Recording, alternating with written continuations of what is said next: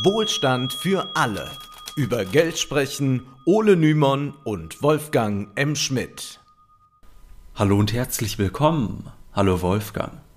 Hallo Ole. Seit dem Erscheinen des Bestsellers Das Ende des Kapitalismus von Ulrike Hermann macht der Begriff Kriegswirtschaft die Runde.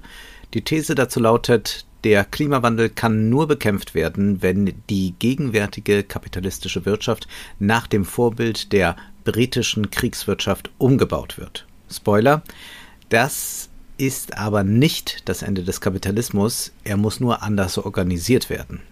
Diese These hat Ulrike Hermann für den deutschen Diskurs übersetzt und wir wurden oft gebeten, um uns mit ihrem Buch auseinanderzusetzen, weshalb wir das jetzt tun. Jedoch wird diese Idee im englischsprachigen Raum schon seit ein paar Jahren diskutiert. Wir wollen in dieser Folge der Idee nachgehen, die Vor- und Nachteile einer solchen Kriegswirtschaft skizzieren und auch aufzeigen, wo Hermann und Co. sich irren bzw. sich zu leicht machen. Zunächst aber der Hinweis, dass wir uns sehr freuen, wenn ihr Wohlstand für alle weiterempfehlt, einzelne Episoden in den sozialen Medien teilt und auf den Podcast-Plattformen gut bewertet. Und wir freuen uns, wenn ihr uns auf Twitter und Instagram folgt. Außerdem freuen wir uns über finanzielle Unterstützung. Ihr könnt dazu unsere Bankverbindung verwenden. Außerdem führen die in der Beschreibung angegebenen Links direkt zu PayPal, Steady und Patreon. Vielen Dank, dass ihr unseren Podcast unterstützt. Um eine Antwort auf die Anforderungen der Gegenwart zu finden, blickt man derzeit häufiger in die Vergangenheit, um aus früheren Krisen zu lernen. In den Folgen 23, 37 und 41 haben wir uns intensiv mit dem New Deal von Roosevelt und den daran anknüpfenden Green New Deal Konzepten der Gegenwart beschäftigt. Roosevelt erhöhte damals die Staatsausgaben, um beispielsweise infrastrukturelle Maßnahmen durchzuführen, denn die frühen 30er Jahren waren von der großen Depression geprägt. Viele Amerikaner waren arbeitslos und noch immer waren weite Teile des Landes nicht vollständig elektrifiziert. Der New Deal war ein Erfolg, doch mit dem Kriegseintritt im Dezember 41 musste der Staat noch stärker als bisher als Akteur und Regulator des Marktes auftreten. Etliche Denker sind sich einig, dass der Kampf gegen den Klimawandel nicht allein mit einem Green Deal gewonnen werden kann. Die Herausforderung sei vergleichbar mit einem Weltkrieg.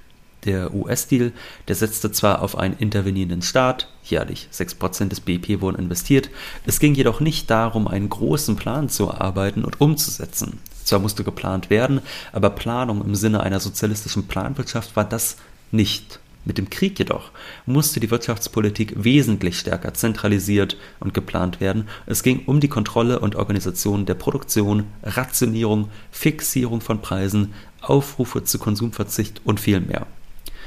Wir gehen zunächst auf die amerikanische Kriegswirtschaft ein, wenngleich Ulrike Hermann die britische präferiert.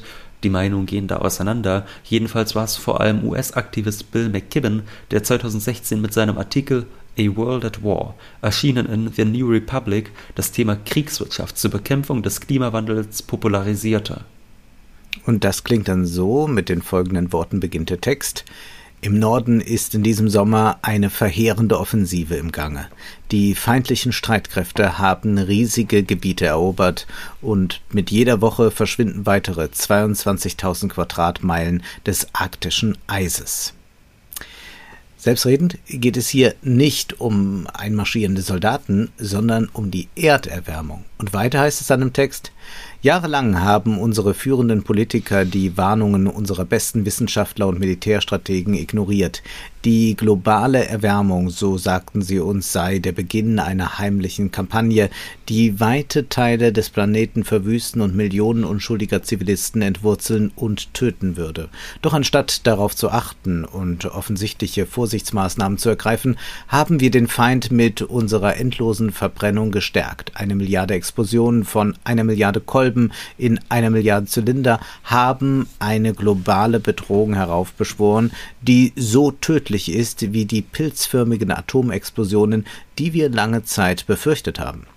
Nun, das ist schon erstaunlicher Unsinn, selbst wenn man die schlimmsten Prognosen von Kliman, Klimaforschern nimmt und wenn die zutreffen, dann wäre die Situation nicht mit einem Nuklearkrieg, äh, Nuklearkrieg vergleichbar. Wir werden später auf die rhetorischen Probleme der Weltkriegsmetapher eingehen. Zunächst folgen wir weiter McKibbins Argumentationslinie. Er erklärt Kohlenstoff und Methan zu den tödlichsten Feinden aller Zeiten. Die Erderwärmung sei nicht wie ein Weltkrieg, sie sei tatsächlich einer.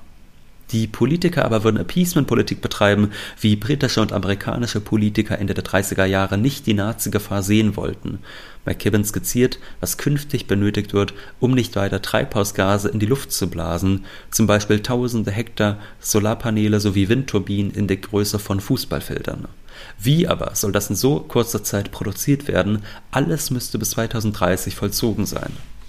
Hier kommt die Kriegswirtschaft ins Spiel. McKippen schreibt, 1941 wurde in der Nähe von Ypsilanti, Michigan, innerhalb von sechs Monaten die größte Industrieanlage der Welt unter einem einzigen Dach errichtet. Charles Lindbergh nannte sie den Grand Canyon der mechanisierten Welt. Innerhalb weniger Monate wurde dort jede Stunde ein B-24 Liberator Bomber hergestellt.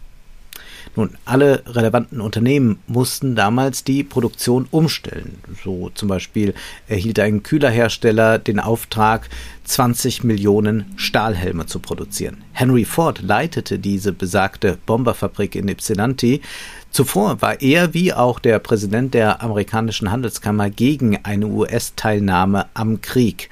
Äh, lange Zeit glaubte man, das würde der Wirtschaft schaden und man wollte da äh, nicht äh, so voranschreiten. Man hatte ja doch immer noch gewisse isolationistische Tendenzen in der Politik und gerade in der Wirtschaft. Als man aber sah, wie groß die Gefahr ist, musste man einschreiten und hat dann auch in der Wirtschaft ähm, eine äh, große Eintracht gehabt, dass das äh, der richtige Weg ist. Bei Kriegsende hatte die Regierung eine beherrschende Stellung in allen Bereichen, vom Flugzeugbau bis zur Herstellung von synthetischem Gummi. Außerdem gab es Gewinnkontrollen und wenn sich Firmen weigerten, die Produktion umzustellen, drohte den Unternehmen die Beschlagnahmung ihrer Betriebe.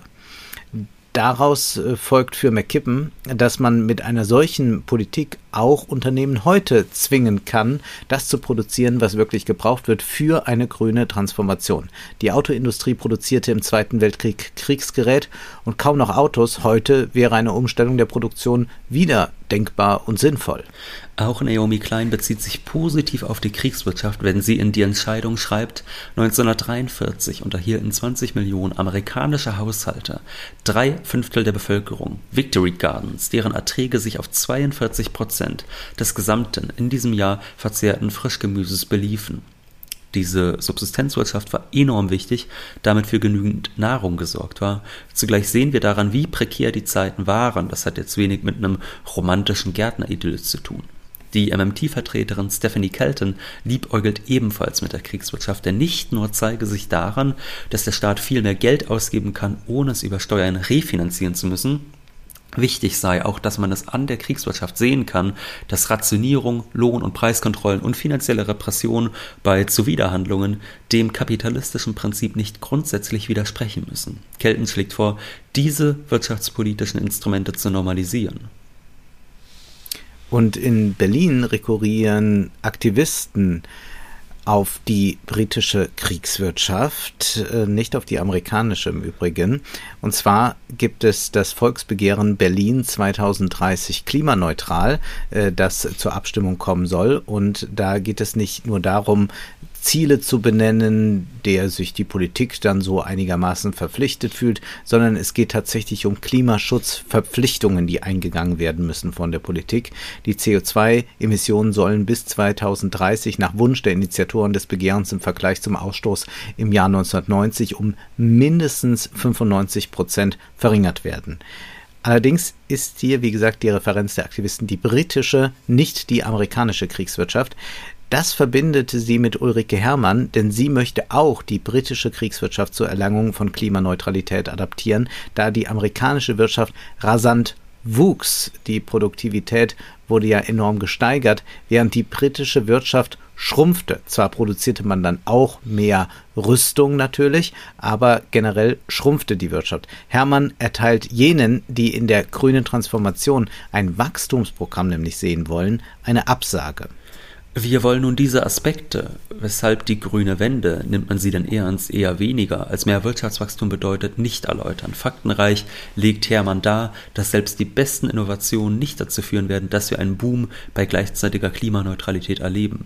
Uns interessiert hier das Modell Kriegswirtschaft, das eine Brücke sein soll hin zu einer klimaneutralen Wirtschaft. Für Hermann liegt der Vorteil eines solchen Modells darin, dass es demokratisch organisiert ist, dass es zwar in den Markt eingreift, nicht jedoch die Privatwirtschaft abschafft. Also es ist quasi die Idee einer privaten Planwirtschaft. Der Staat macht gewisse Vorgaben, die Unternehmen machen weiterhin Gewinne, die Produktionsmittel bleiben in den Händen der Kapitalisten. Wenn Hermann am Anfang ihres Buches noch schreibt, Klimaschutz ist nur möglich, wenn wir den Kapitalismus abschaffen, dann müssen wir am Ende feststellen, nein, der Kapitalismus wird hier in diesem Buch von Ulrike Hermann ganz und gar nicht abgeschafft, sondern nur anders organisiert.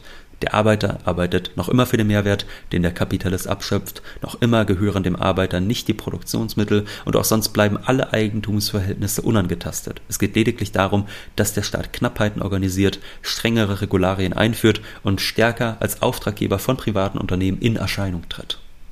Die Kriegswirtschaft hat in der Vergangenheit in keinem kapitalistischen Land den Kapitalismus beendet und sie würde es auch in ihrer Neukonzeption nicht tun. Aber kommen wir zur britischen Kriegswirtschaft und dem Argument, dieses Modell könnte eine Brücke sein. Hermann sieht zwar viel Positives in den Ökonomien, wie sie den Postwachstumstheoretikern vorschweben, aber bleiben diese Denker eine schuldig. Sie beschreiben nicht, wie man ohne diktatorische Maßnahmen zu einer solchen Kriegs äh, zu einer solchen äh, Kreislaufwirtschaft oder ähnlichem gelangen soll. Mit der Kriegswirtschaft sei das anders, aber hier sind ja auch Zweifel angebracht. Warum sollte das damit jetzt so einfach gehen? Gehen wir das Ganze mal durch. Bei der aktuellen Inflation können wir ja schon sehen, wie der Druck nach unten abgegeben wird. Ehe man nur die Reichen ein wenig zur Kasse bittet, lässt man lieber Millionen Menschen verarmen. Die Tafeln verzeichnen Rekorde bei der Essensausgabe.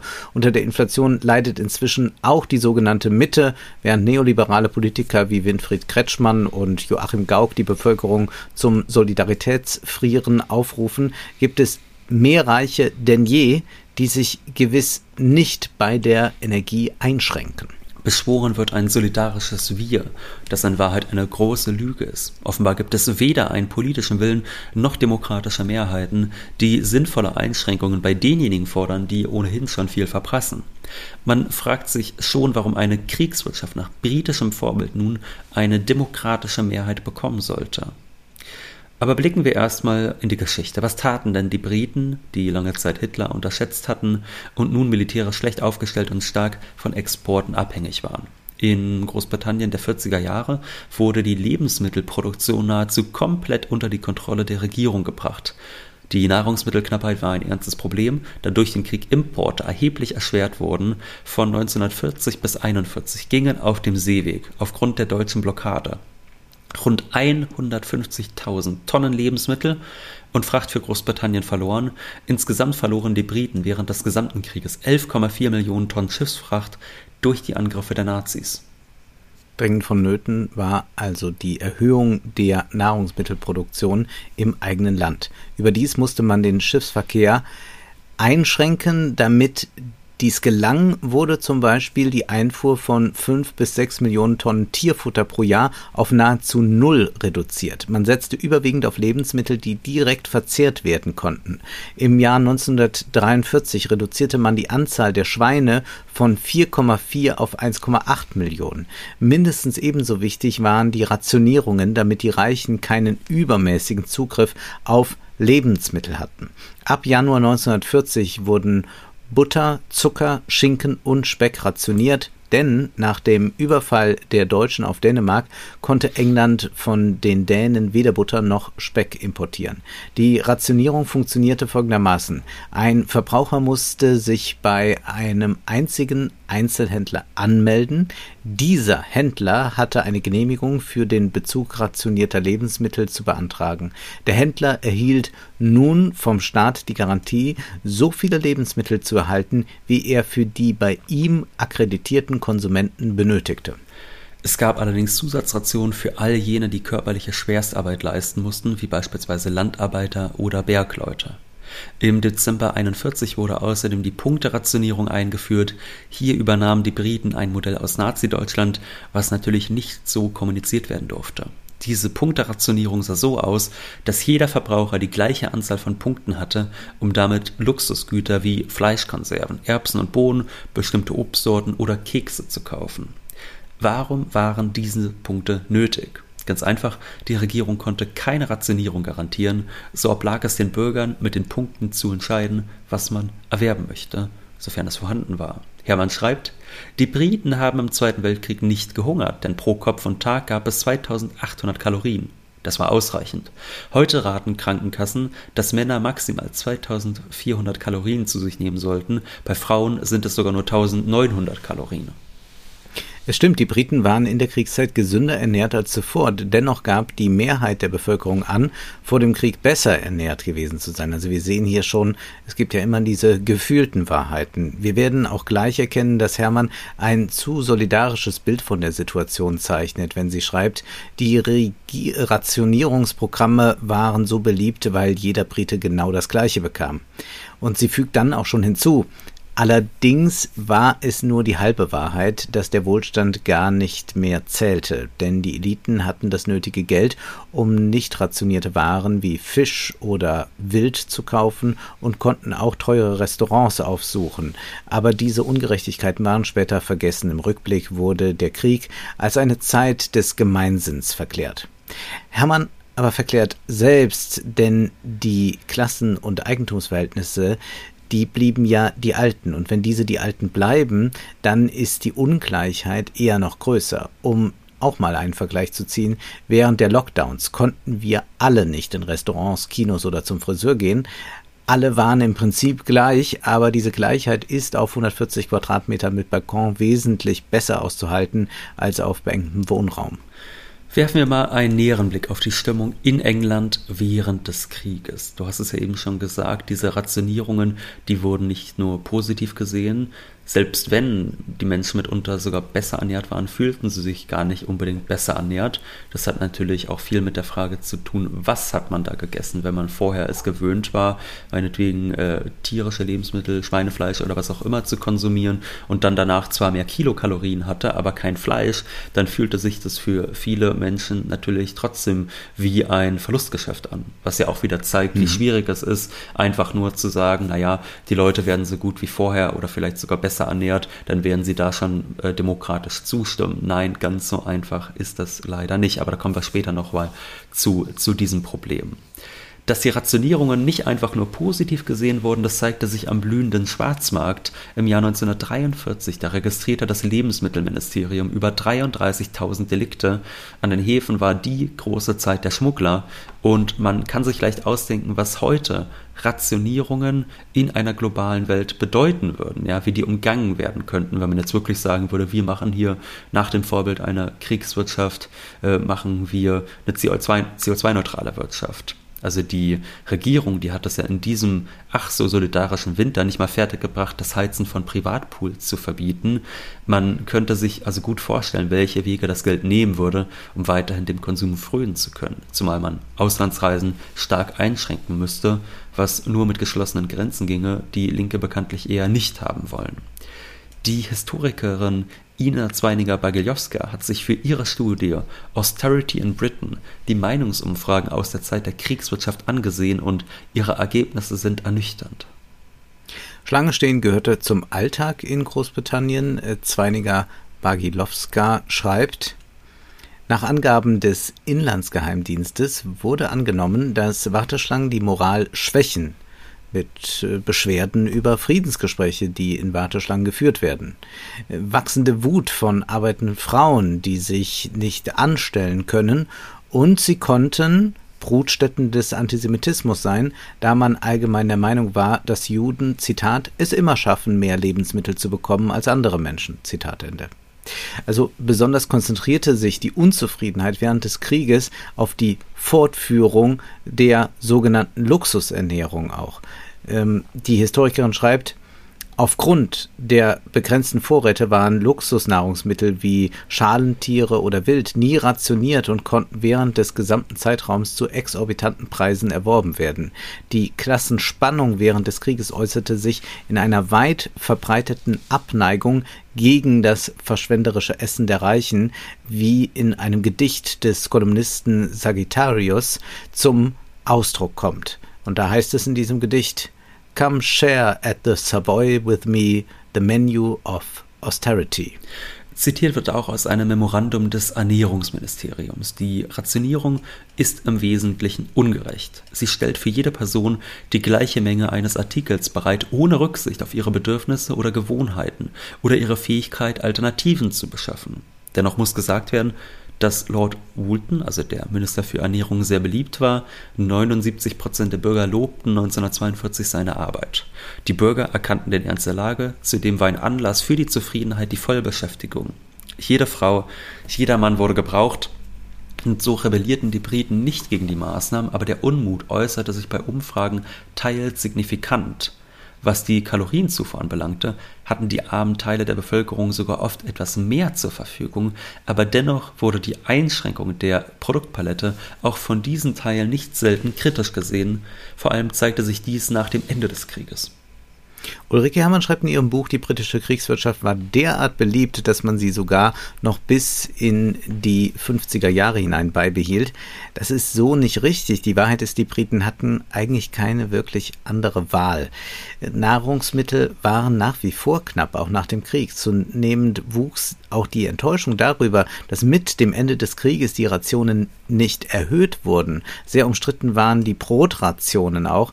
Im April 49 wurden Rationierungen teils abgeschafft. Auch das Punktesystem sollte beendet werden. Jedoch hatte man völlig unterschätzt, wie hoch die Nachfrage plötzlich nach diesen Gütern ist. So kam es dazu, dass Schokolade, dass andere Luxusprodukte nur noch für äh, geringe Teile der Bevölkerung verfügbar bzw. bezahlbar waren. Es blühte der Schwarzhandel, während ein Großteil dann völlig leer ausging. Folglich wurden die Rationierungen wieder beliebter und deshalb erneut eingeführt. Dennoch gab es ständig Beschwerden auch über Rationierungen. Zweiniger Bageljoska schreibt, viele, die von der Lebensmittelkontrolle in der Nachkriegszeit in Bezug auf die Ernährung objektiv profitiert hatten, waren ebenfalls frustriert. Und im März 1949 waren nur 8% der Meinung, dass ihre derzeitige Ernährung besser war als die vor dem Krieg. Die Menschen mittleren Alters und diejenigen mit familiären Verpflichtungen waren am unzufriedensten, im Gegensatz zu den jungen und alleinstehenden Menschen, die nur wenige Erinnerungen an das Leben vor dem Krieg und wenig Verantwortung hatten. Das Geschlecht war ein wichtigerer Faktor für die Einstellung als die Gesellschaftsschicht und insbesondere Hausfrauen, die einen unverhältnismäßig hohen Anteil an der Last der Sparmaßnahmen der Nachkriegszeit trugen, gehörten zu den am stärksten unzufriedenen Teilen der Gesellschaft. Wir sehen hier also, keineswegs war die Kriegswirtschaft etwas, was die Briten möglichst lange beibehalten wollten. Es war lediglich vernünftig, noch eine Weile an den Rationierungen festzuhalten. Wir haben heute zwar es auch mit Knappheiten zu tun und ja, wir im Westen leben auf Kosten anderer, doch es ist ein Unterschied, ob wir es mit einer nationalen Knappheit oder einer internationalen zu tun haben. So kauften die Europäer vergangenen Sommer mal eben den Gasmarkt leer, während die Entwicklungsländer sich die hohen Preise nicht leisten können. Hier kann man also alles weiterlaufen lassen wie bisher, während man andere Länder darben lässt. Völlig anders wäre es, wenn wir es mit nationalen Knappheiten wie damals in England äh, zu tun haben, wo einfach nicht genügend Waren vorhanden waren.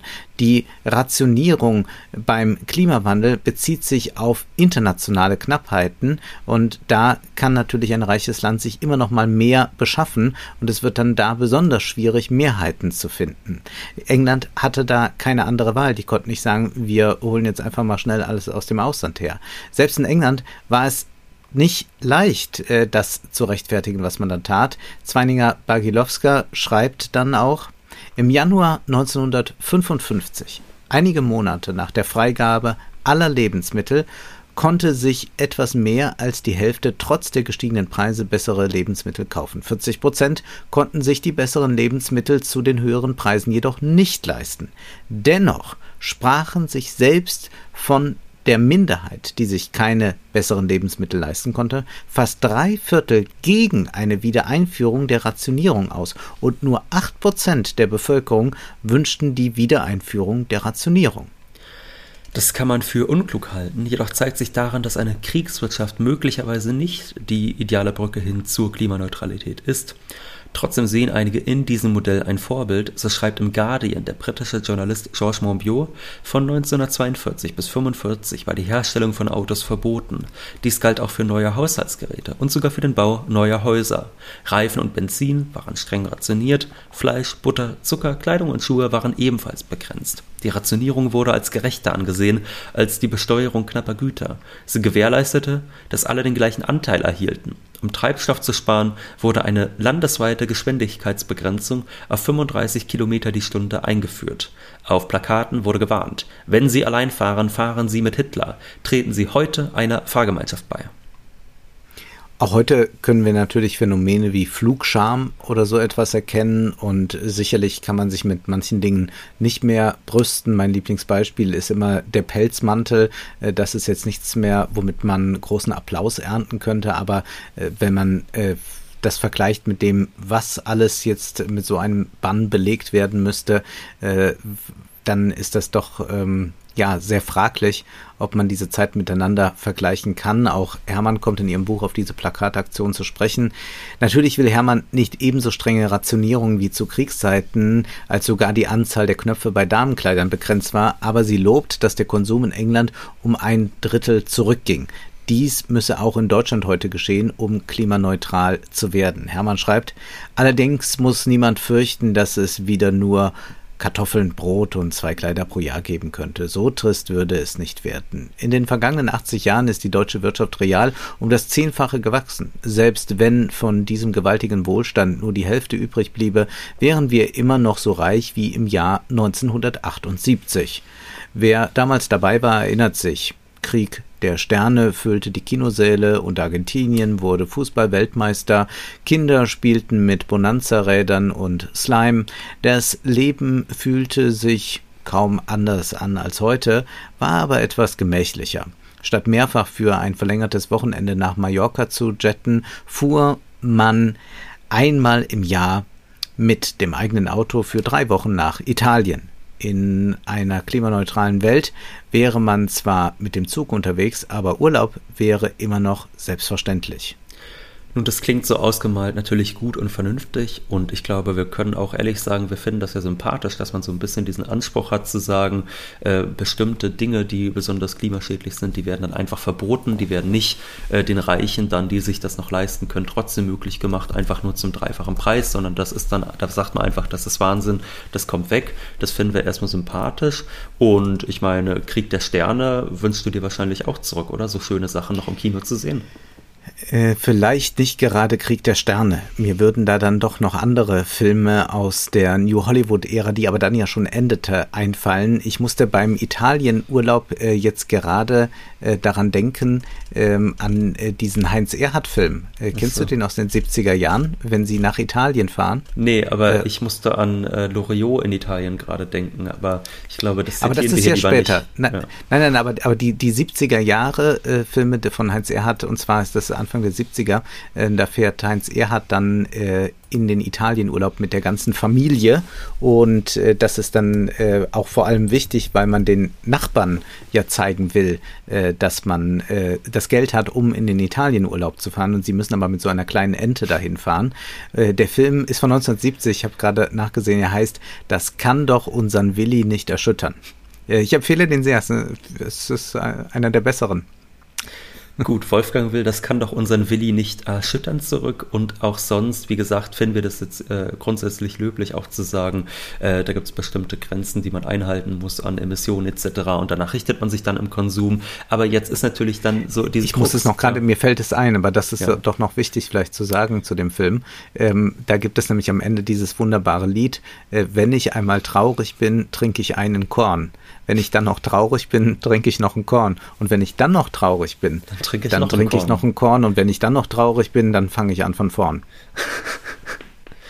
Jetzt haben wir das Problem nur, wie soll das umgesetzt werden? Und Ulrike Herrmann versprach ja, hattest du eingangs gesagt, naja, diese Postwachstumstheoretiker, das ist ja alles ganz nett, aber wie soll denn das ohne Diktatur umgesetzt werden? Und auch hier stellt sich dann durchaus die Frage, wie soll das denn demokratisch passieren?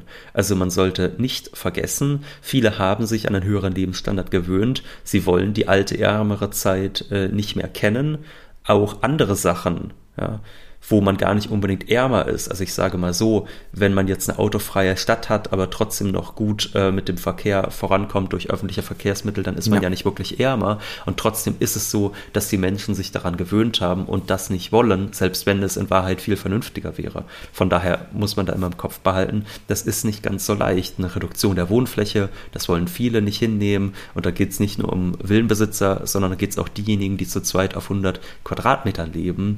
Diese Brücke, in die grüne Transformation, die scheint ja doch recht schnell ins Wanken zu geraten. Oder denken wir an den Kulturkampf ums Essen. Deutschland wird schließlich auch am Webergrill verteidigt. Hermann schlägt einen Speiseplan vor mit zweieinhalbtausend Kalorien pro Kopf täglich und sie rechnet das da mal vor. Sie schreibt, 500 Gramm Obst und Gemüse, 232 Gramm Vollkorngetreide oder Reis, 75 Gramm Hülsenfrüchte, 50 Gramm Kartoffeln, 50 Gramm Nüsse, 250 Gramm Milchprodukte, 7 Gramm rotes Fleisch, 7 Gramm Schwein, 29 Gramm Geflügel, 13 Gramm Eier, 31 Gramm Zucker, 50 Gramm Fett und 28 Gramm Fisch. Auf den ersten Blick mag dieser Speisezettel etwas mager wirken, aber die Deutschen wären viel gesünder, wenn sie ihre Essgewohnheiten umstellten. Das ist zweifellos richtig, aber ist diese Biopolitik wirklich wünschenswert? Und noch wichtiger ist aber die Frage, wie soll es dafür eine Mehrheit geben? Der Bezug zum Zweiten Weltkrieg krankt vor allem daran, dass es ein fundamentaler Unterschied ist, ob Hitler vor der Tür steht oder ein sich über Jahrzehnte vollziehender Klimawandel droht. Oder sagen wir ruhig Klimakatastrophe, um die Sache nicht klein zu reden. Ein Sieg der Nazis hätte Vernichtung, Tod, Unterjochung der eigenen Bevölkerung bedeutet. Die Kriegswirtschaft war zeitlich stark befristet. Das Ziel war klar benannt, Nazi-Deutschland besiegen. Beim Klimawandel ist das ja anders. Wie lange soll die Kriegswirtschaft dauern? Hermann bleibt vage. Es können Jahrzehnte sein. Letztlich ginge es erstmal äh, darum, dass man diese Klimaneutralität erreicht. Und wenn man diese erreicht habe, äh, dann würde vielleicht diese Kreislaufwirtschaft kommen. Aber man müsse auch im Blick behalten, wie sieht es in ein paar hundert Jahren mit den Küstenstädten aus. Das bedeutet dann doch eigentlich erstmal Kriegswirtschaft auf unbestimmte Zeit.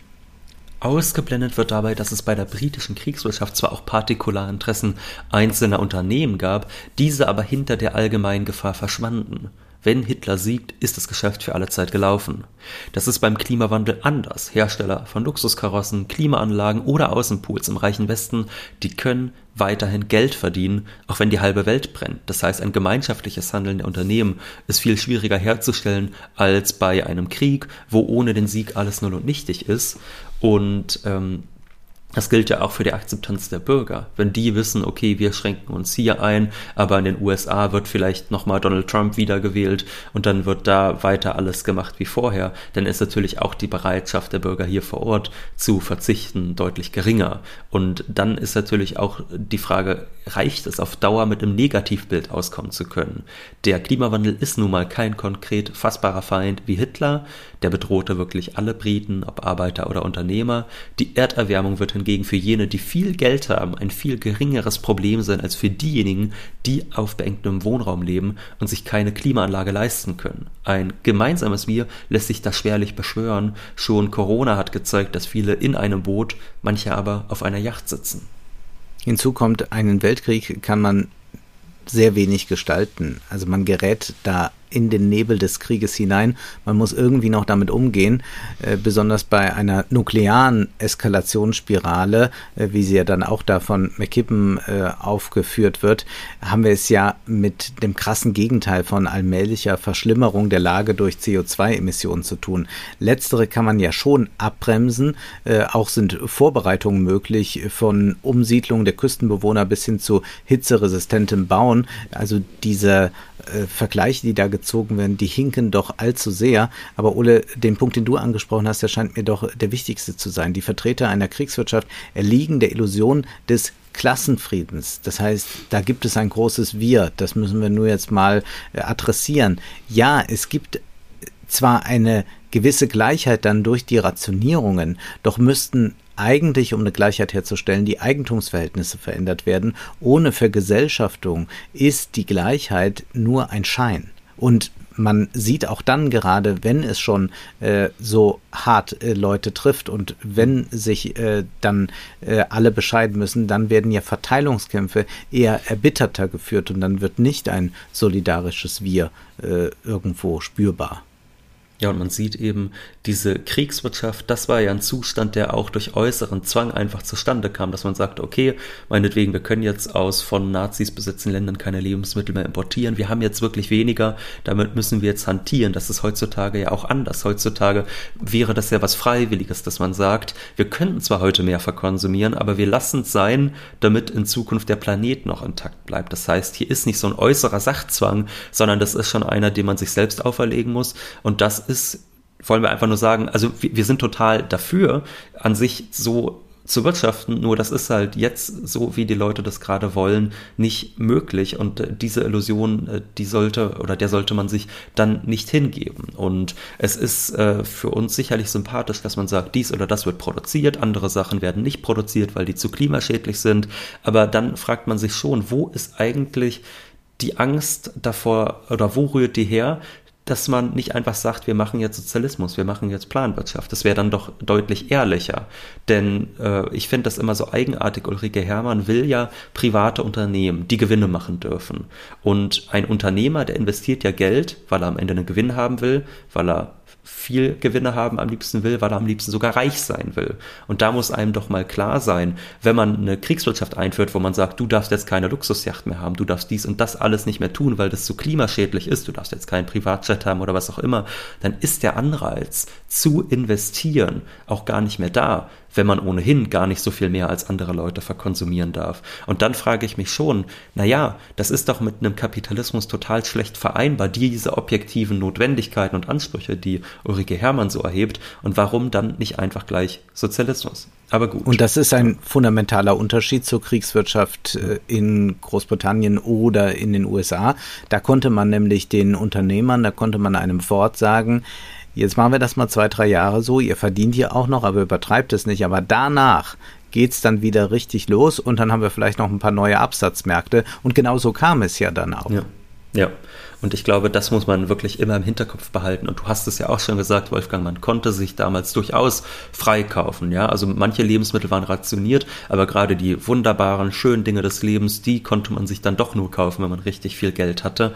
Äh, und so könnte das natürlich, wenn so eine Kriegswirtschaft umgesetzt wird von der Regierung, wie sie nun mal heute existiert, ehrlich gesagt auch laufen, dass dann die Armen darben müssen und der Rest kann eigentlich weitermachen wie vorher.